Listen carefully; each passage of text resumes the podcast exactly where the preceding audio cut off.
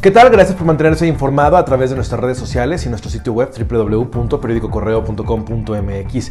Le invito además a que descargue la aplicación de Spotify, ya que en esta plataforma también eh, damos a conocer todo lo que está ocurriendo en el estado, en el país y en el resto del mundo, además de tocar temas importantes que pudieran hacer más llevadera esta cuarentena. Así que ya lo sabes, es bien fácil encontrarnos, estamos como periódico correo. Arrancamos con la información, los números cuando hablamos del COVID-19 y la forma que va avanzando en el estado continúa en aumento. Aquí la información. Luego de que la semana pasada se reportaran incrementos de hasta 17 casos positivos de coronavirus por día, este martes la Secretaría de Salud registró solo 10 contagios más en Guanajuato. Hasta el momento, la cifra de infectados es de 281, de los cuales 151 son transmisión comunitaria. En cuanto al panorama en el extranjero, el secretario del Migrante detalló que al momento cinco guanajuatenses han fallecido por COVID-19 en Estados Unidos. Hay 23 migrantes contagiados y cinco casos sospechosos.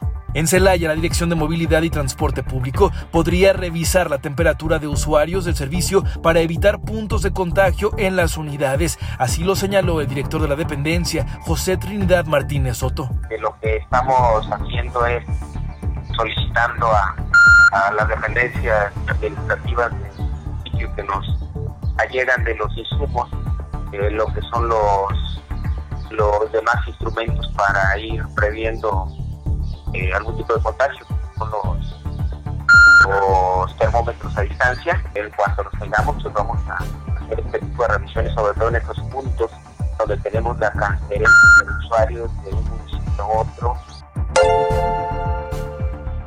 para mitigar el impacto económico provocado por la pandemia, la fracción del revolucionario institucional en el Ayuntamiento Leonés propuso destinar 10 millones de pesos para generar empleos temporales, así como eliminar el pago de permiso para tianguistas.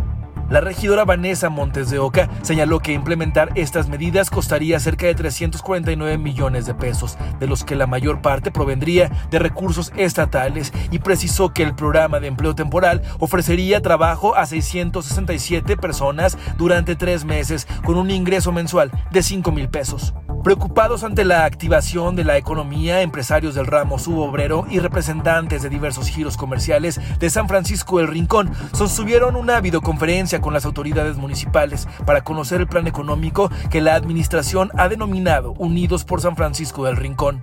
El programa contempla la intervención de empresarios para afrontar la recesión provocada por la contingencia, donde los participantes consideraron viable dicha iniciativa gubernamental.